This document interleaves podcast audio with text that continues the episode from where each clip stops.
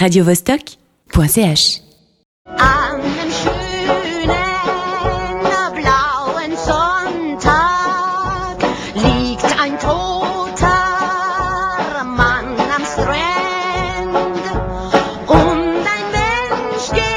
Salut Louise, alors euh, un vent de folie euh, souffle en ce moment sur la Comédie de Genève qui accueille jusqu'au 20 mars une nouvelle production du mythique Opéra de 4 sous de Bertolt Brecht et Kurt Weill bien entendu.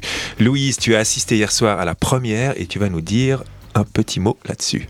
Oui, j'ai passé un très bon moment hier avec ce spectacle qui tient finalement plus de la comédie musicale que de l'opéra intello et élitiste. Alors rassure-toi, auditeur Vostok, que je vois frémir en imaginant une espèce de grosse dame hurlante avec des tresses et un casque à cornes, car avec l'opéra de Katsu, on se retrouve plongé en plein dans les années folles. Une période entre deux guerres à la fois sombre et festive avec l'essor du jazz, du cabaret ou encore du surréalisme.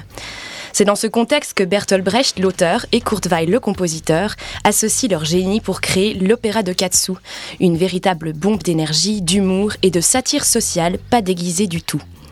Pour vous situer un peu l'intrigue, tout se passe au cœur de Soho, qui a longtemps été un des quartiers les plus chauds de Londres, avec ses bordels, ses cabarets et autres tavernes malfamées. Au milieu de cette misère et de la débauche, monsieur et madame Pitchum tentent de gagner honnêtement leur vie.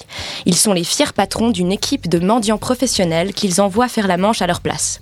Monsieur Pitchum leur fournit tout le matériel, de la pancarte au béquilles en passant par le faux moignon.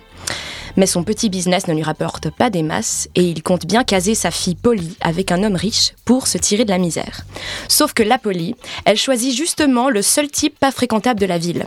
Mac Heath, dit Mackie le surineur, un éminent gangster à mi-chemin entre Arsène Lupin et Jack l'Éventreur. Avec sa clique, il sème la terreur sur la ville sans jamais se faire prendre puisque son meilleur ami n'est autre que Brown, le chef suprême de la police, qui lui sauve la mise à tous les coups.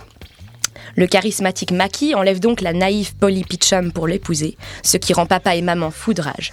Il monte un plan pour faire arrêter une bonne fois pour toutes ce saligo, mais inutile de dire que c'est pas gagné d'avance. Les mendiants, les flics, les prostituées, les voleurs, tout ce petit monde s'affronte dans une mise en scène simple mais bougrement efficace, signée Joanne Montpart. Tous les personnages sont incarnés par huit comédiens chanteurs, au top, parmi lesquels on retrouve notamment Brigitte Rosset et Thierry Romanence dans les rôles de Monsieur et Madame Pitchum. La troupe dégage une incroyable énergie qui donne tout son rythme au spectacle et qui rend complètement justice à l'univers délirant voulu par Brecht et Weill. Ça crie, ça court, ça jure, les portes claquent aussi fort que les talons aiguilles. Les chansons sont magnifiquement interprétées et surtout vécues intensément par tous les comédiens. Ils prennent vraiment soin du texte et en font ressortir toute la saveur avec beaucoup de justesse. Les voix sont gouailleuses, éraillées, stridentes, bref, uniques. Et c'est justement ce qui les rend si belles. L'orchestre est constamment sur scène et il sert dignement la musique de Kurt Weill, qui est en fait l'ingrédient ultime pour que la magie du spectacle prenne. Mais l'opéra de Katsu, en dehors de son intrigue bien ficelée et de sa musique enjouée, c'est aussi une œuvre coup de poing qui dénonce l'un après l'autre de nombreux travers de notre société.